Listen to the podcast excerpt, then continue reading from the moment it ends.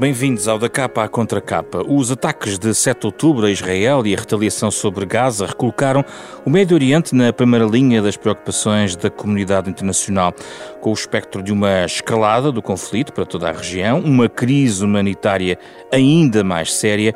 É tempo de analisar este complexo de xadrez do Médio Oriente, dentro do possível, das limitações de tempo, neste Da Capa à Contra Capa. São nossas convidadas Ana Santos Pinto, professora e investigadora em Relações Internacionais, e Manuela Franco, Franco, antiga embaixadora de Portugal no Cairo.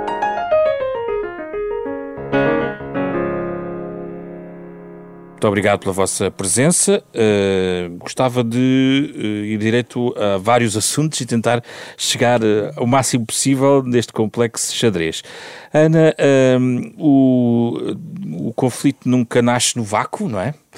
Mas é possível certamente perceber desde logo, e se calhar começar por aí, entender o objetivo estratégico do Hamas na ação de 7 de outubro. É apenas e só explorar as fragilidades de uma sociedade em debate e em fratura em Israel, é apenas explorar a necessidade de cortar com alguns entendimentos que vinham sendo forjados com, com Israel.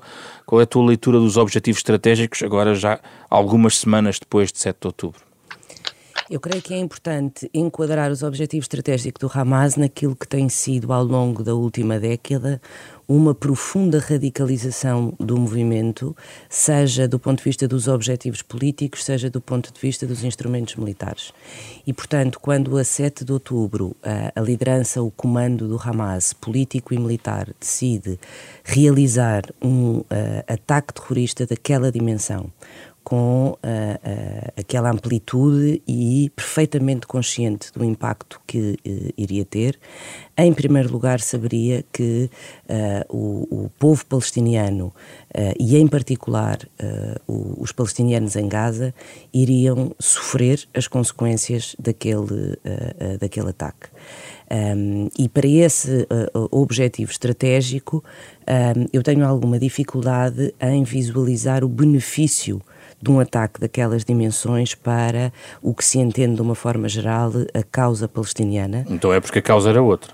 Uh, no meu entendimento, uh, a causa é claramente radicalizar a região e utilizar aquele que é o alimento uh, do Hamas, que é o desespero Uh, e a revolta de uma população que está uh, uh, fechada dentro de um território sem um mínimo de condições de sobrevivência e usar essa legitimidade para acentuar aquilo que é um comportamento violento. E porquê radicalizar?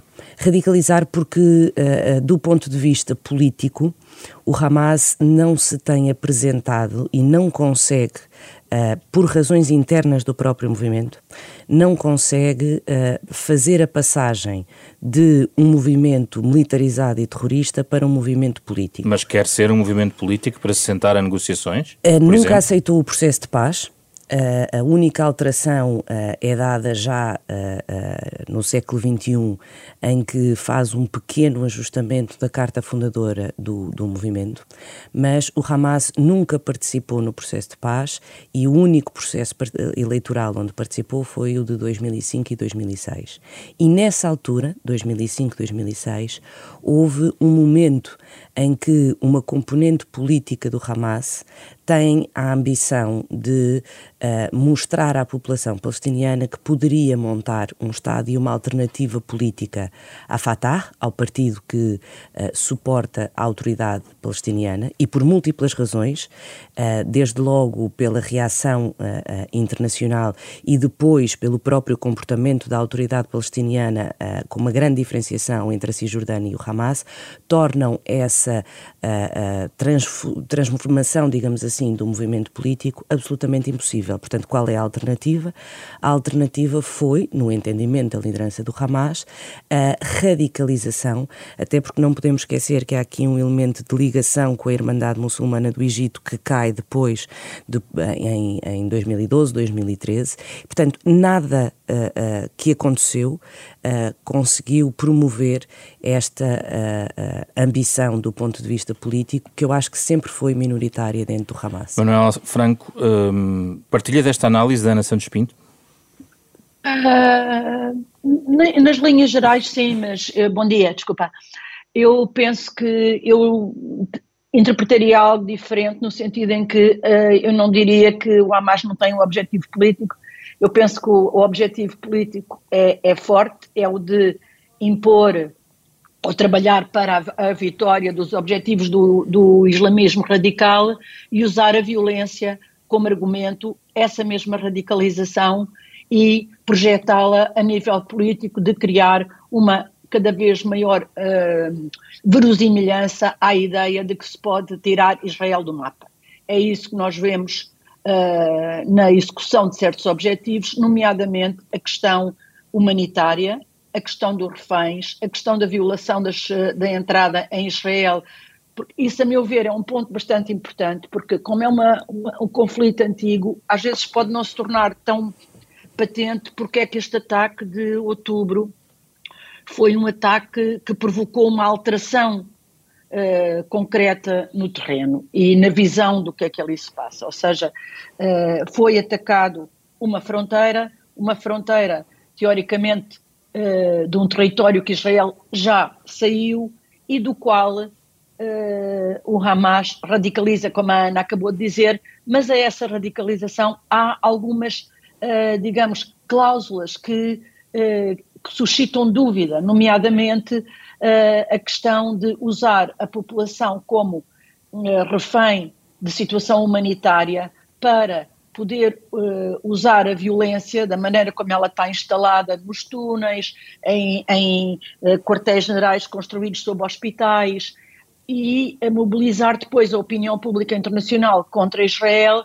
pelo sofrimento infligido à população. Eu acho que o Hamas utiliza um sofrimento infligido à população como uma arma política e isso tem que ser tido em conta porque senão torna-se difícil de compreender certas dimensões da questão. Uh, independentemente de, do xadrez uh, regional, ainda no, no domínio intra-palestiniano, por assim dizer, Manuela Franco, não lhe parece que o Hamas, de certa maneira, uh, golpeia a própria autoridade palestiniana? na Cisjordânia há, houve, apesar de tudo, algumas manifestações de apoio àquilo que o Hamas fez. Uh, repare, há, há, há, há, manifestações de apoio no sentido em que a causa palestiniana é uma causa mobilizadora e as pessoas uh, uh, solidarizam-se com ela por maioria de razão naquele território e nos territórios anexos e junto, anexos não no sentido político, mas vizinhos. Agora, a, a, rivalidade entre as duas instituições é, é, conhecida ao ponto que a autoridade palestiniana não transfere recursos para o Hamas, por exemplo, pagando diretamente uh, salários e outro tipo de coisas a pessoas em Gaza, mas não há entendimento mesmo. A mediação, a tradicional mediação que o Egito faz destas forças palestinianas encontra há anos Uh, enormes dificuldades, porque as facções não se sentam juntas, não conseguem nem sequer assentar num único, digamos, agenda para reuniões. Portanto, o problema da dissensão política é, e dos objetivos é enorme. E uma das razões é porque a Hamas continua a ter como objetivo político liquidar a presença soberana de, de, Israel na região. Mas o 7 de outubro Portanto, aprofundou essa radicalização ou obriga os dois movimentos a uma não, unidade eventualmente em torno dos palestinianos? Não há possibilidade? Entender, não há possibilidade e, a meu ver, um, este 7 de outubro eh, vai se traduzir no fim, o que o Israel diz neste momento, enfim, entidades oficiosas, é que eles vão erradicar o Hamas como entidade soberana em Gaza. E eu penso que a ideia política, embora ela não esteja ainda anunciada, e com certeza que o andamento da guerra vai influenciar o que é que vai ser a proposta política, eu penso que a proposta política é de procurar trazer de volta a autoridade palestiniana para Gaza através de um dos sucessores possíveis de Abu Mazen, provavelmente, enfim, Mohamed Dalan, uh, ou outras forças que sejam consideradas uh, capazes de congregar o apoio dos Estados da região e que tenham uma possibilidade, digamos, uma viabilidade de governo. Ana Santos Pinto, que muda no panorama palestiniano a mesma questão, ainda antes de abranger, uh, alargarmos o âmbito da conversa em termos regionais? Bom, eh, eu acho que a questão palestiniana é profundamente difícil porque a forma como uh, o presidente uh, Mahmoud Abbas e uh, o partido político que o suporta, a Fatah, foram gerindo a oposição interna e as contestações internas uh, ao longo quase de 20 anos com promessas eleitorais não cumpridas, promessas eleitorais no sentido de realização de eleições e de participação política, há uma absoluta descredibilização uh, da autoridade palestiniana enquanto instituição e da, um, uma ausência de um reconhecimento da Fatah enquanto uh, representante dos palestinianos. A Fatah dizia que não é possível fazer eleições quando há palestinianos que estão na faixa de Gaza e não há um contacto e nem sequer consegue, por exemplo, fazer eleições em Jerusalém. Uh, sim, mas também não... São os argumentos históricos. Exato, mas esses argumentos encontram uma dificuldade naquilo que é a forma como foi gerindo a, a própria oposição interna. Ou seja, a, a, autoridade palestiniana uh, deteve e perseguiu vários dos uh, opositores internos, do ponto de vista individual e, e coletivo, de uma forma que é muito próxima da persecução autoritária e isso impede uh, uh, o ciclo de renovação.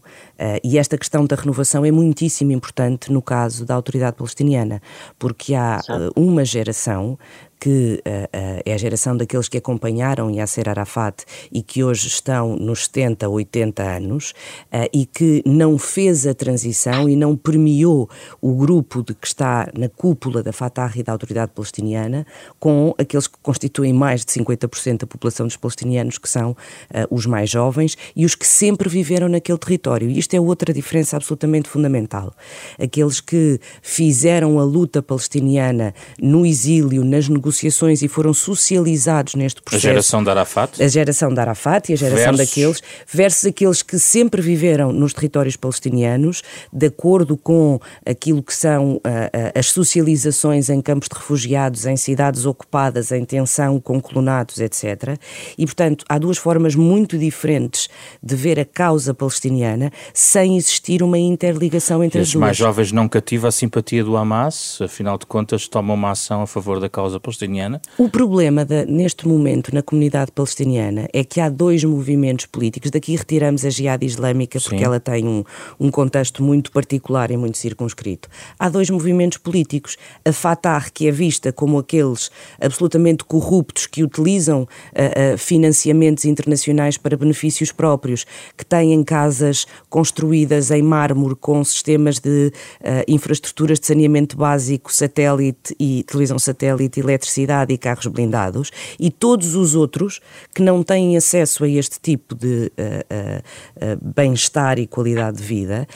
e depois há uma diferença gritante, abissal, entre as condições de vida na Cisjordânia, que tiveram a capacidade de usufruir do apoio e do investimento internacional, e não é preciso, quer dizer, Ramallah tem uma, um, um nível de dia a dia e uma taxa de desemprego desemprego de 19%, enquanto olhamos para a faixa de Gaza e nada disso acontece. São dois mundos diferentes. São dois mundos completamente diferentes. E, portanto, o primeiro problema vai estar na alternativa política a preencher a autoridade palestiniana. Vamos separar. A autoridade palestiniana é uma estrutura institucional e aquilo que o mundo vê hoje em dia é a autoridade palestiniana como o equivalente ao presidente Mahmoud Abbas e aos governos tecnocráticos que estão na Cisjordânia. Ora, isso não é reconhecido por boa parte dos palestinianos, à exceção daqueles que recolhem os benefícios numa parte da Cisjordânia em Gaza são completamente uh, uh, desconhecidos, não no sentido da visibilidade, mas no sentido da resposta às necessidades. E isto vai criar um problema naquilo que é uh, uma solução de envolvimento e compromisso com os palestinianos de Gaza e com os palestinianos da Cisjordânia e em Jerusalém. Já que estamos a falar deste tema, eu uh, deixo mais para a frente a questão específica de Israel para avançar, Manuela Franco, na questão daqueles agentes que podem eventualmente também uh, tomar aqui um papel decisivo do ponto de vista do lado palestiniano e há pouco estava a falar do, do Egito. Uh, o que é que está nas mãos verdadeiramente do Egito, se foi embaixador no Egito, uh, neste, neste, momento, não só na questão da, de eventual mediação uh, do, que está a acontecer, mas também dos próximos passos do lado palestiniano? Bom, uh, repare, o Egito, isto talvez não seja uma resposta totalmente direta à sua pergunta, mas eu acho importante, mesmo assim, referir, porque faz parte do atual panorama regional e uma das razões do, da sua fragilidade. Ou seja, que os ator, há uma profunda mudança na região. Essa mudança já se traduziu nos famosos Acordos de Abrão, mas também numa recentralização da região pós-primaveras árabes no, nos países do Golfo e na sua, na sua capacidade. O Egito é um país que atravessou uma crise profunda, com uma revolução, etc., novo sistema, e ao mesmo tempo, quando, digamos, que estava a começar, digamos, a chegar a uma situação mais estável, enfrentou quebras de recursos brutais com a, com a pandemia e, posteriormente, com a guerra da Ucrânia, porque o Egito é o maior importador mundial de trigo, e, e, e de onde importava da Rússia e da Ucrânia e de onde vinha também 60% do seu movimento turístico desses países, incluindo também a Bielorrússia. O que está a dizer é que o Egito e, já não é o mesmo de há 10 anos. O Egito não é o mesmo por duas razões. Primeiro, fragilizou porque teve uma revolução e teve todo, todo aquele problema que teve com a Irmandade Muçulmana e depois golpe e depois instalação e criação do novo regime e a reconstrução do país a partir daí, uh, sofreu agora estes embates. Conclusão, há uma crise económica e social fortíssima no Egito que tem a ver com desvalorização da moeda em mais de 50%, inflação acima dos 70%, dificuldades de abastecimento, por exemplo, neste momento há cortes de eletricidade de umas 3 horas por dia para gastar menos dinheiro e conseguirem exportar mais gás que exportam para a Europa e que é um, uma fonte de divisas.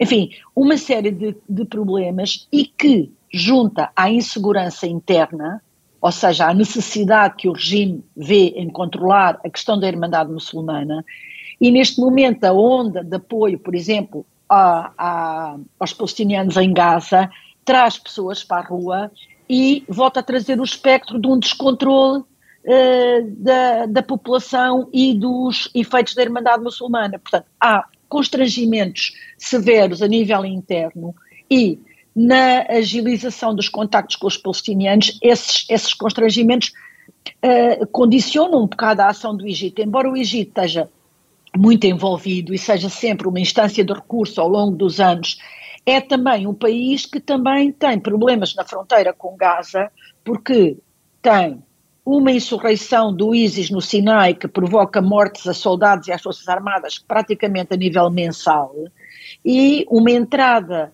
de gente em massa da fronteira de Gaza é algo que tornaria praticamente ingovernável a região do norte do Sinai.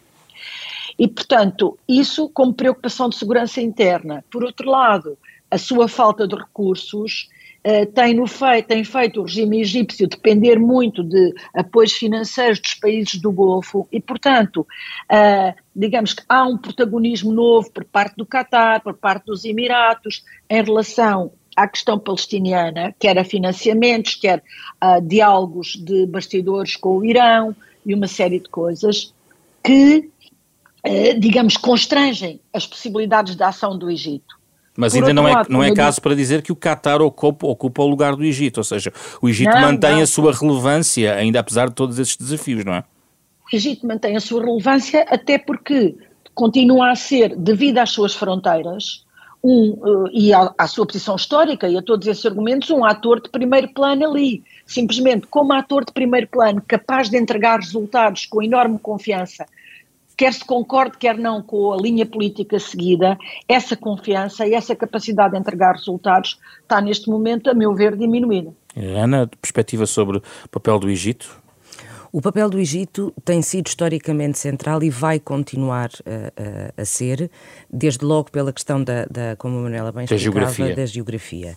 Uh, mas também por uma, uh, uh, e a Cimeira do Cairo recentemente demonstra, demonstra isso, uma capacidade de conseguir congregar um conjunto de Estados da região que outros não têm na mesma, na mesma proporção. Aquilo que me parece uh, fundamental é uh, salientar que o que vai acontecer em termos de organização regional e de uh, reação pós este momento de, de, escalada da violência e da operação militar, seja ele quando for essencialmente a médio prazo, não estamos a falar nas próximas semanas, será feito pelos Estados da região. E quando eu falo em Estados da região, naturalmente o Egito e uh, a Jordânia, o discurso do rei Abdullah uh, da Jordânia na cimeira do, do, do, Cairo na semana passada foi muito, muito assertivo. Uh, depois, naturalmente, os Estados do Golfo, o Qatar, porque é um interlocutor com o Hamas, tem fornecido um conjunto de financiamentos, não tanto no ponto de vista, e não especialmente do ponto de vista militar, mas essencialmente porque o Hamas também tem esta componente de saúde, educação, apoio à população. Parênteses, é, o, é o poderio económico que coloca o Qatar nesta primeira linha? Sim, porque o Qatar uh, uh, sempre utilizou, e, e, há 20 anos que o Qatar anda a fazer uma coisa que se chama branding de Estado. Ou seja, é um Estado pequeno do ponto de vista territorial, mas utilizou a alavanca da economia global e da, da capacidade de investimento externo e de criação de um hub no, no, no, no Golfo, tal como como os Emirados, que permitem uh, contrabalançar aquilo que é a sua uh, uh, diminuta componente do ponto de vista geográfico e também porque querem criar alternativas do ponto de vista da estrutura económica e não ficar exclusivamente dependentes da exportação e faz o equilíbrio entre eu gostaria, eu sim, gostaria sim, de, de, acrescentar alguma coisa aí à, à, à imagem algo uh, angélica do, do, do Qatar que a Ana deu. É o seguinte desde a administração Obama que o Qatar foi eleito como um interlocutor alternativo ao Egito pelos americanos. E, portanto, o Qatar desempenha uma função, tem uma das maiores bases americanas na região, funciona como elemento de ligação ao Irão e à política seguida pela administração Obama de trazer o Irão para dentro da equação, para muitos, uma das políticas responsáveis pelo agravamento da radicalização no Médio Oriente, e também como interlocutor, como se viu no caso da retirada do Afeganistão, como se vê no caso de, de acolher e dar abrigo aos uh, líderes do Hamas, de maneira a que ele não seja assassinado por forças israelitas ou outras que andam atrás dele, ou seja, há um, uma divisão de esforços no Médio Oriente e essa divisão retirou objetivamente perfil ao Egito deliberadamente no tempo da administração Obama. E, portanto, o Qatar ocupa, mas já disse que o Qatar não ocupa todo o espaço que o Egito ocupava. Não, claro que não ocupa, porque o, o, o, o Egito tem uma posição regional fortíssima, mas o Egito está constrangido pelas dificuldades que eu referi e também por uma coisa que, enfim, não é central para a nossa conversa, mas é muito importante, é que tem uma guerra na Líbia, numa fronteira, uma guerra extremamente agressiva no Sudão, noutra fronteira, e eh, agora esta situação em Gaza e, portanto, e a fragilidade interna. E é por isso que neste momento, quer dizer, o Egito fará os esforços que faz e eu estou convencida, tal e qual como a, como a Ana, que é central, mas uh, não, não estará com a confiança uh, com que estaria, digamos, ou com que esteve em 2001 ou com que esteve em 2014, em que foi uma força ativa de controle do Hamas. Mas o que estão a dizer é que o Qatar é, é central, porque com esses laços em relação aos norte-americanos e as pontes que estabelece, inclusivamente dando, enfim, escritório ao, ao próprio Hamas uh, no Qatar. Se me permites, eu acho que a questão do central limita-nos, ou seja... É mais uh, um. Exato. exato. Há Estados que são importantes. O Egito é importante, a Jordânia é importante, o Catar é importante, ainda não falámos, temos o, o, a questão dos Emirados, mas Sim. ainda não falámos da Arábia Saudita. É a seguir. Pronto, e portanto, uh, o, a questão do quando nós projetamos a imagem do central significa este que é o pivô. Eu não acho que exista Exato. um pivô no centro, acho que existem Estados que, de uma forma muito utilitária, vão ter papéis específicos para cada um dos interlocutores e para procurar uh, uh, gerir, digamos assim, porque se recuarmos há um mês, um mês e meio, nós tínhamos um esforço dos Estados Unidos em aproximar Israel dos países do Golfo uhum. e uma iniciativa da China em aproximar a Arábia Saudita do Irão. Exato. Pronto. E, portanto, pegando nestas peças uh, e considerando que todos uh, Estados Unidos, China, União Europeia, Rússia incluídos, têm a consciência de que uma escalada de violência no Médio Oriente e uma disrupção que passe pelo Líbano, pela Síria, é absolutamente catastrófica para toda a gente e que ninguém quer isso, estas peças vão se arrumar não numa lógica de centralidade, de evitar a escalada, mas de controlar os danos. Mas a questão é a retórica da possível escalada é sobretudo trazida de Teherão. Nesta Eu não fase. sei se a retórica é, é, é, é trazida apenas de Teherão. Nós, historicamente, temos um momento em 2006 em que há uma conjugação Hamas-Hezbollah. E do ponto de vista dos factos, nós hoje identificamos momentos de tensão com o caso da Síria e com o caso do Líbano. Hum.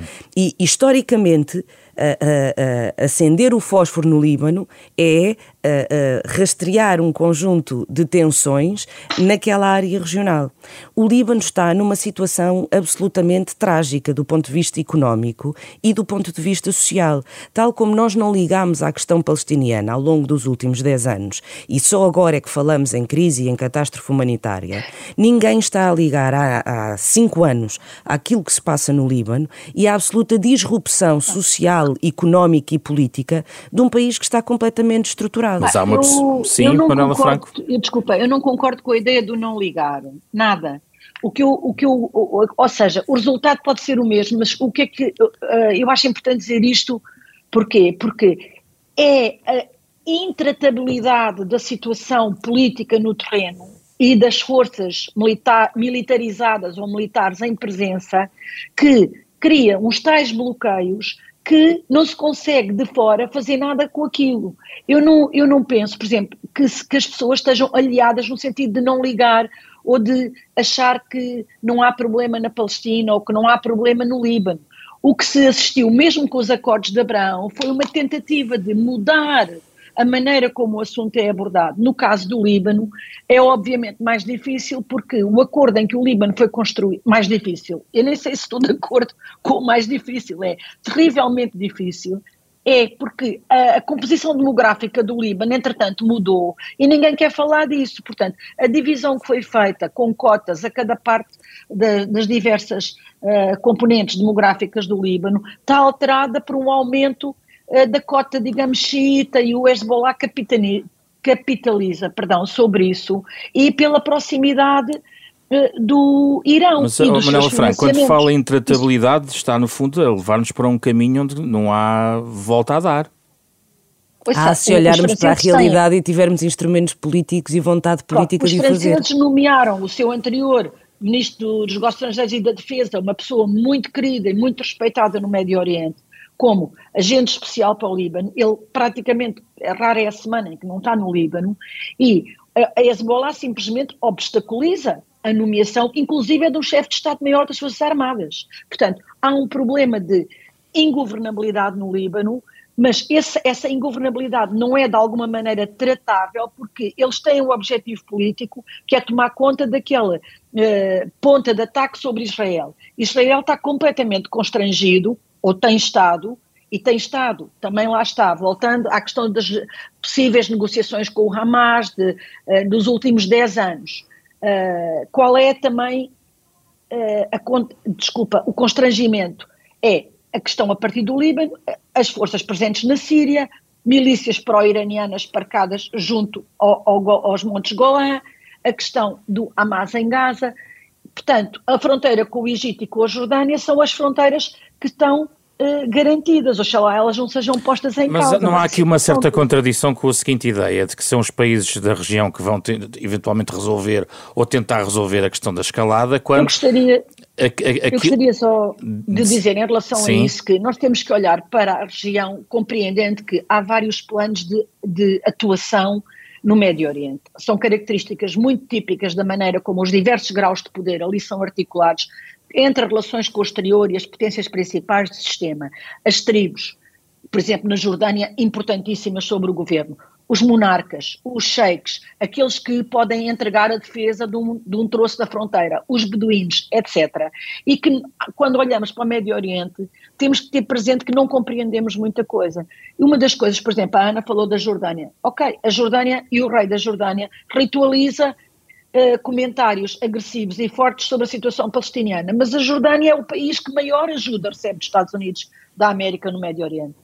Isso é muitas vezes deixado de lado. E, com, e de uma forma contraditória é aquela que é mais ameaçada internamente pela comunidade Exato. palestiniana, porque Exato. a dimensão da comunidade palestiniana na Jordânia coloca é em causa aquilo que é a base, uh, uh, eu não lhe vou chamar do ponto de vista identitário, porque é uma identidade relativamente recente uh, enquanto Estado, mas a base da, da, do grupo, se quisermos simplificar, da tribo, que é diferente da palestiniana. E, portanto, mesmo internamente entre cada um dos Estados e entre eles, existem abordagens diferentes, interesses uh, uh, diferentes na forma de gestão desta, desta eu percebo, questão. Mas a minha questão Não, eu é... Diria, eu diria Sim. mesmo mais, desculpa, estou a interromper, eu diria mesmo mais é que, eh, sobretudo desde a altura das primaveras árabes, o que acontece é que muitas dessas eh, monarquias e sheiks e países, enfim, Estados nacionais ou tratados como tal, eh, não têm como preocupação principal tratar do bem-estar da população como nós entendemos na nossa parte do mundo. E, portanto, têm medo da maneira como a população se pode armar ou levantar contra eles, e essa é a principal preocupação com a questão palestiniana muito mais do que estarem preocupados quando passa a ameaça em produzir resultados que possam tornar a situação no terreno mais negociável, porque alguns nessa, nesse clamor uh, das suas, uh, dos seus constituintes, digamos assim, uh, nunca passa depois, digamos, uma certa duplicidade política em relação aos problemas que uma autonomia palestiniana lhes podia a eles próprios trazer. É muito complexo. Eu não quero soar de maneira nenhuma como realpolitik, mas são realmente ações políticas, não sei, a Ana concordará ou não comigo, mas extremamente condicionadas. Mas o meu ponto aqui era, e recuando a 6 de outubro, ao dia anterior, ou aos dias anteriores, uh, este impulso de radicalização surge porque havia um conjunto também de movimentações de alguma estabilização. A verdade é ou não... Estabilização em que sentido? No sentido em que provavelmente nós não esperávamos que um país pivô como a Arábia Saudita estivesse a conversar de repente com uma, enfim, uh, animado por uma potência global com uh, o Irão, com Israel também ao mesmo tempo. Um, e, e, a ação radical de 7 de outubro vem. significa não olhar para aquilo que tem vindo a acontecer. com, isto quer diz, com, isto quer dizer, com isto quer dizer que há potências, uh, Estados Unidos e China, por exemplo, que foram tentando jogar, uh, extra-região, mas agindo a região, a possibilidade de estabilização, de certa forma, que propicia depois que alguém vá com uma pedra uh, agitar o charco. Eu não estou certa que seja essa lógica da estabilização, Sim. porque eu acho que tanto os Estados Unidos como a China têm uma visão absolutamente transacional em relação a, a, a, ao Médio Oriente uh, e aquilo que foi uh, a lógica de alteração de relacionamento promovido pelos Acordos de Abrão e absolutamente continuado pela administração Biden, portanto não houve nenhuma. aliás, eu ainda hoje estou para perceber qual é a abordagem da administração Biden para o Médio Médio Oriente porque seja de retirada de presença, de estabilização, não sei, mas que manteve exatamente o mesmo pressuposto que vem da administração Trump, isso parece-me uh, evidente. O caso da China parece-me que é um caso muito particular, porque a China quis aproveitar uh, um momento Uh, e, e, a questão de reativação uh, de relações diplomáticas não é tão substantiva quanto aquilo que uh, mediaticamente se possa uh, querer uh, passar. a China, aliás, não tem uma tradição e um, um, relacionamento com o Médio Oriente que lhe permita jogar em vários. Mas apostou nisso, é uma cartada muito difícil. Uma cartada difícil, ele, ele colocou a, a, a, questão no sentido de dizer vamos abrir embaixada, vamos voltar ao estado em que estávamos em 2017. Portanto, também não é uma alteração de, de, de fundo hum. e, e, e substantivo substantiva. O que me parece ser uma alteração mais substantiva é internamente na liderança da Arábia Saudita, com o Mohammed bin Salman, também não começa agora, mas que olha para a forma como a Arábia Saudita se posiciona, a aproximação e as relações com Israel também não têm dois anos, quer dizer. Uh, quando dizias Mas, a lógica uh, da a lógica de estabilização, não estou a dizer que é imediato, estou a dizer que é um caminho que, que sendo feito. Desculpa, Percebo a questão do caminho e da estabilização, mas a estabilização é uma estabilização que não vai à base da pirâmide, uhum. porque uh, na base da pirâmide não, está, não estão reunidas as condições para que esta, esta estabilização a qualquer momento, como ele aliás se viu, não possa uh, uh, eclodir e novamente a estabilização significa... Não resolve o conflito? Não, porque estabilizar significa uhum. criar condições de sustentabilidade para que essa estabilização seja um percurso Isso de médio prazo. E isso não existia, Manuela Franco? Eu gostaria de salientar aqui dois pontos diferentes. O primeiro é que a, a, a, tentativa perseguida desde a administração Obama e continuada pela, pelas ideias do Trump e pela administração Biden tem a, tinha a ver com retirar, diminuir o empenho dos Estados Unidos da América no Médio Oriente. Empenho, não estou a falar emocional nem nada, estou a falar mesmo ao nível das tropas e do comando central militar, que é o comando que toma conta daquela região. E alguém ocupa esse Essa, espaço. Desculpe. Alguém ocupa só, esse espaço. Sim, alguém, mas é os próprios Estados Unidos têm desenvolvido. Primeiro, integraram Israel no comando do Médio Oriente, no comando militar. Segundo, têm estado a desenvolver há anos, pelo menos, sim, esta administração seguramente, e no Trump, com os Abraham Accords, também, que é criar um pacto informal de defesa entre os países do Golfo e Israel para porem em comum capacidades de defesa e informação de defesa em tempo real para fazerem face e criarem um escudo defensivo em relação ao Irão. Ok? Devido à maneira como o dossiê nuclear e outros negociados com o Irão estavam a correr. Essa é uma das principais razões porque se processou os acordos de Abraão e a importância de trazer a Arábia Saudita e o próprio interesse da Arábia Saudita em entrar nesse esquema.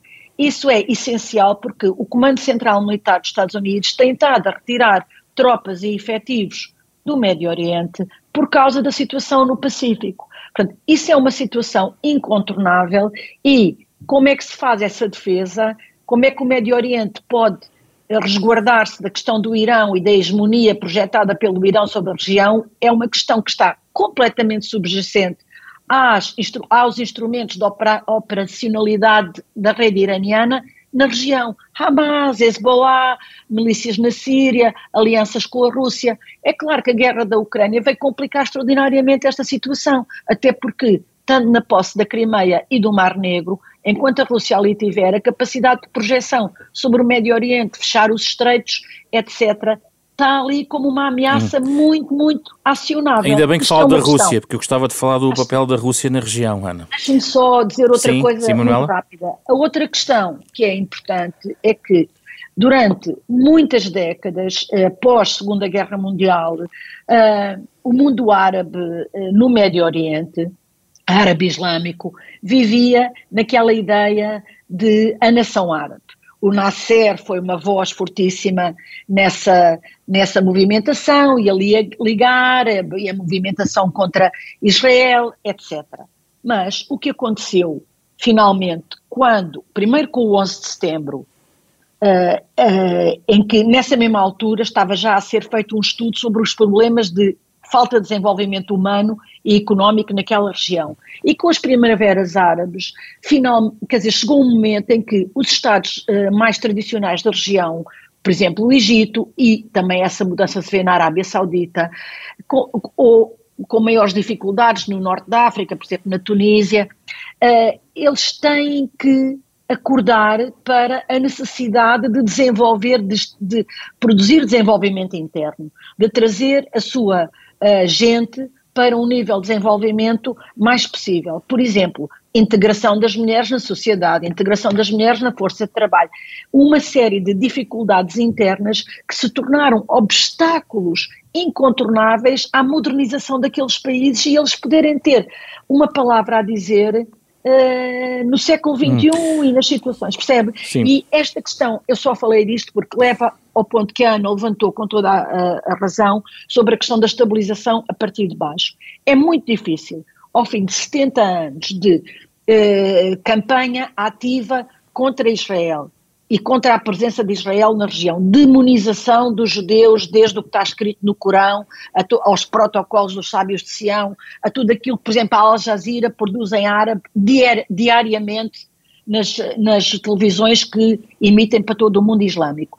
E, ao mesmo tempo, estabelecer, digamos, de uma maneira aberta, uh, mudar o paradigma de funcionamento com Israel. Quero só falar e isso é uma questão Sim. Que está em cima da mesa e que é, com certeza, uma das razões que motivou esta mudança de, de, esta concretização dos objetivos constitucionais do Hamas sobre o ataque a Israel. Vamos, queria só falar da Rússia, uh, ainda queria falar de Israel, temos que lá falar. Uh, Ana, sobre a Rússia e o eixo Irão-Rússia, o que é que a Rússia está a mexer aqui? Bom, a Rússia uh, sempre teve e tem, nos anos recentes, uma, uma, uma relação muito próxima e uma presença muito significativa uh, no conflito da Síria, uh, e nesse contexto foi desenvolvendo uma relação de interesse com, com, com o Irão e de aproximação uh, para objetivos que vão para lá da questão da Síria e que, e que se regem, digamos assim, por uma alteração do que se pretende em termos de lógica alternativa de distribuição do, do, do, do poder internacional entre Estados. Onde é que a Rússia está agora? Bom, a Rússia tem sido, historicamente e presentemente, um fornecedor de, de, de armamento. Uh, e, e, designadamente no caso do Hamas. O ministro dos Negócios Estrangeiros recebeu na mesma altura o representante do Hamas e o representante iraniano, ou seja, eh, não vamos falar em ministro dos Negócios Estrangeiros porque o Hamas não é um Estado, mas o representante do Hamas e o ministro dos Negócios Estrangeiros iraniano em Moscou para uh, uh, juntar, digamos assim, aquilo que possa ser uma congregação de vontades e comunicação e perceber como é que pode alavancar também o seu papel uh, internacional. E, e, e, eu acho que o que a Rússia vai tentar fazer neste, neste contexto é potenciar a divisão entre uh, Ocidente, dito Europa, Estados Unidos e o resto, porque esta divisão vai continuar a estar presente e é isso que a Rússia quer, é capitalizar o, uh, uh, vou simplificar com a Aliança Atlântica, mas é no sentido Europa-América do Norte, exatamente, e o resto. E, portanto, a Rússia coloca-se no lado do resto e como facilitador e, e, e, mediador aqui no sentido de ponto de interligação. E está interessado na escalada um, regional? Bom, a verdade é que nós olhamos para a comunicação social e a Ucrânia desapareceu. Uh, desapareceu neste sentido, uh, a importância Mas mediática. Mas o link Moscou tá, é forte. Claro. Os drones iranianos estão na Ucrânia Exato, a combater mas, russo. Mas a forma como a, a Ucrânia e a narrativa ucraniana no sentido da importância da soberania, da integridade territorial, da democratização, desapareceu desse, desse espaço e hoje no espaço público é muito importante depois para a definição de prioridades políticas um, e, e, isso é em claro benefício daquilo que Vladimir Putin pretende para, para o contexto da, da Ucrânia. E, e nesse sentido eu creio que a Rússia está a tentar capitalizar o que este conflito no Médio Oriente lhe pode trazer, uh, não só, não apenas na questão da guerra da Ucrânia, mas nesta lógica de criar uma alternativa àquilo que é a divisão de poder Estados Unidos, Europa, face ao resto. E isso tem sido muito evidente, porque na, na opinião pública expressa uh, uh, no mundo, uh, por um lado, na, na, na, comunidade muçulmana, mas muito para lá da comunidade muçulmana, aquilo que se ouve são dois pesos, duas medidas, duas reações novamente, dois tipos de alinhamentos. E a Rússia vai capitalizar isso e quer capitalizar isso, não para resolver o problema do Médio Oriente, não para evitar escaladas, mas para alterar e minimizar aquilo que seja a capacidade de uh, influência ou de exercício por parte dos Estados Unidos uh, em comparação com os dois aliados que tem, a Rússia, a China e o, e o Irão. Manuela Franco, muito rapidamente, até onde vai o risco para Israel na ofensiva terrestre em Gaza e no, na continuação deste, desta guerra? Bem, eu penso que o risco é grande, mas penso que Israel o vai fazer. Uh, estou convencida que vai demorar, pode demorar uns meses, situação bastante dura, dura para quem, uh, para quem dura como situação de guerra, mas é uma situação de guerra, não é uma situação, não é uma operação de semanas sobre Gaza, uh, eu acho que uh, põem-se também situações a nível interno de Israel, eu não sei em que medida é que aquele governo vai aguentar mesmo em situação de guerra, porque é um governo já de, como é dizer, de último recurso, de certa maneira, um governo extremamente dividido e que representa também uma sociedade que também não só já estava dividida pela, pelo conflito uh, externo em que vive que de certa maneira lhe é imposto, mas porque esse, conf esse conflito já produziu uh, segmentação interna, por um lado, os, uh, os colonos ou os defensores dos colonados, por outro lado, os, os religiosos mais, como é dizer, mais convictos hoje em dia do que há 10 ou 15 anos atrás, e por outro lado, o ramo, digamos, secular, é, mais entre direita e esquerda não interessa porque a direita e a esquerda têm formulações diferentes em Israel. E, e nessa medida nessa medida votos, compreende a não existência de vácuo como António Guterres sublinhava. Essa questão do vácuo é uma questão relativa não é? Porque uh, como como a famosa uh, música do Bob Dylan dizia no princípio há muitos milhares de anos o homem deu nomes a todos os animais, não é? Quer dizer, nós não podemos estar sempre a recuar. E numa questão destas, como a uh, questão uh, palestiniana, ou a questão israelo-árabe, a questão israelo-palestiniana, é uma questão que vem desde a Segunda Guerra Mundial e divide, divide a Europa. Que, mas nós também temos que ter cuidado quando olhamos para isto, porque não podemos também uh, criar situações em que pensamos que Israel é culpado de tudo. Uh, já houve muitas negociações a parte a parte têm problemas com essas negociações. Eh, nestes anos, desde a guerra de 67, já houve Camp David, já o Egito fez pazes com Israel, a Jordânia fez tratado com Israel, houve os acordos de Oslo, há processos no terreno, não é? Agora, neste momento, com o ataque do Hamas, o que se verificou foi que todos aqueles que diziam que Israel era paranoico e que podia fazer negociações, o que é que se pode dizer agora? Mesmo dentro de Israel, aquelas críticas que dizem, eu fiquei impressionada por esta crítica que é, ah, não havia lá tropa, o que é que eles estavam a fazer? Bem, eram feriados, eram dias santos e nós temos que nos perguntar se realmente é preciso ter tropa todo o tempo junto a uma barreira que ainda por cima ultra criticada internacionalmente e se aquelas hum, civis que estão em suas casas a trabalhar na agricultura e esse tipo de coisas são realmente alvos do calibre que foram feitos, se essas fronteiras são aquelas fronteiras a que Israel tem direito de gozar internacionalmente, como dizem as resoluções das Nações Unidas, que Israel é acusado de não cumprir.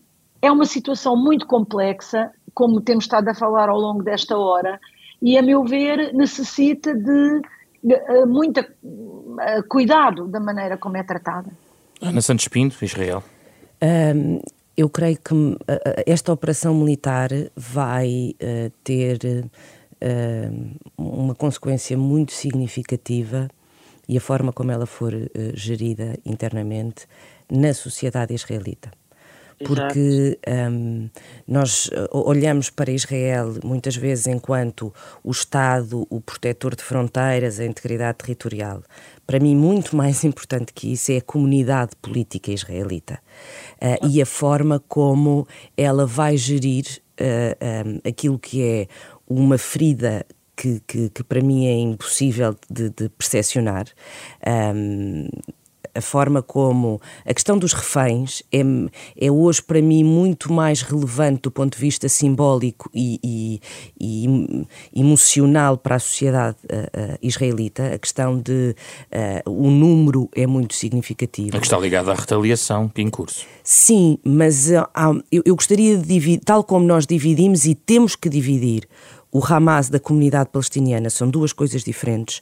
O, este governo e a gestão política de Israel e a forma como a sociedade israelita está a viver o 7 de outubro e as suas consequências, eu acho que são duas questões uh, uh, também que devem ser diferenciadas. Um, no momento da operação militar, depois de um, o, rapto de centenas de pessoas, da morte de mais de mil pessoas num ataque terrorista, e quando começaram começarem a chegar os números das vítimas militares na, israelitas na operação militar.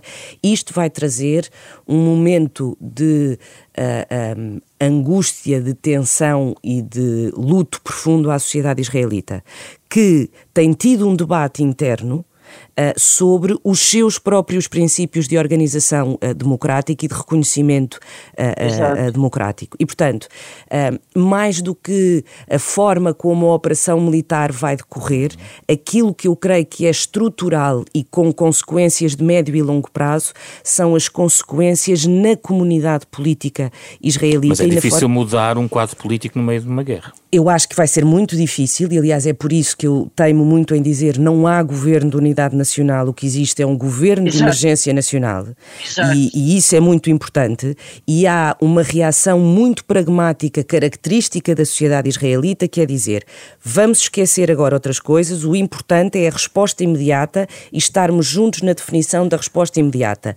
Mas a discussão vai acontecer. Mas a comunidade política sobrevive a uma ação que pode uh, levar ainda ainda para mais um, um vespeiro ainda maior naquela Não tenho região. dúvida nenhuma que sobrevive, porque claro. a, a, a, a, comunidade política israelita é das mais diferenciadas, plurais e participadas que eu conheço. E, portanto, a forma como participa e como discute os seus próprios problemas um, é aquilo que lhe dá força. Ou seja, não é só a questão de um inimigo exterior, a própria. Há muitas divisões dentro da sociedade israelita que vêm cronologicamente na sequência deste debate dos vários grupos e das várias formas de encarar o que é Israel enquanto Estado uh, hoje, no século XXI. E, portanto, esse debate vai acontecer. Uh, provavelmente durante e depois a operação militar, e é um, é um debate fundador daquilo que vai ser, daquilo que é o Estado de Israel. E isso eu acho que é muito mais uh, importante do ponto de vista da consequência uh, e que vai, vai, vai ter um impacto, obviamente, de como o governo gerir a decisão para as estruturas militares, de como vai ocorrer a operação e de como a vai legitimar internamente. Muito obrigado, Manuela Franco e Ana Santos Pinto. Tentámos uh, elencar algumas linhas de análise em relação ao que está a passar no Médio Oriente. Não se esgota naturalmente aqui e pretende-se que seja também um ponto para reflexões dos nossos ouvintes em relação àquilo que está a acontecer no Médio Oriente. Agradeço a presença a ambos. Este foi o programa da Renascença em parceria com a Fundação Francisco Manuel dos Santos. Podem encontrar o debate na íntegra nas plataformas de podcast uh, universais, diria. Um programa com o genérico original de Mário Lajinha. Esta semana com Rui Glória, André Peralta, Ana Marta Domingos e José Pedro Frazão. Na próxima semana voltamos para mais uma conversa neste espaço.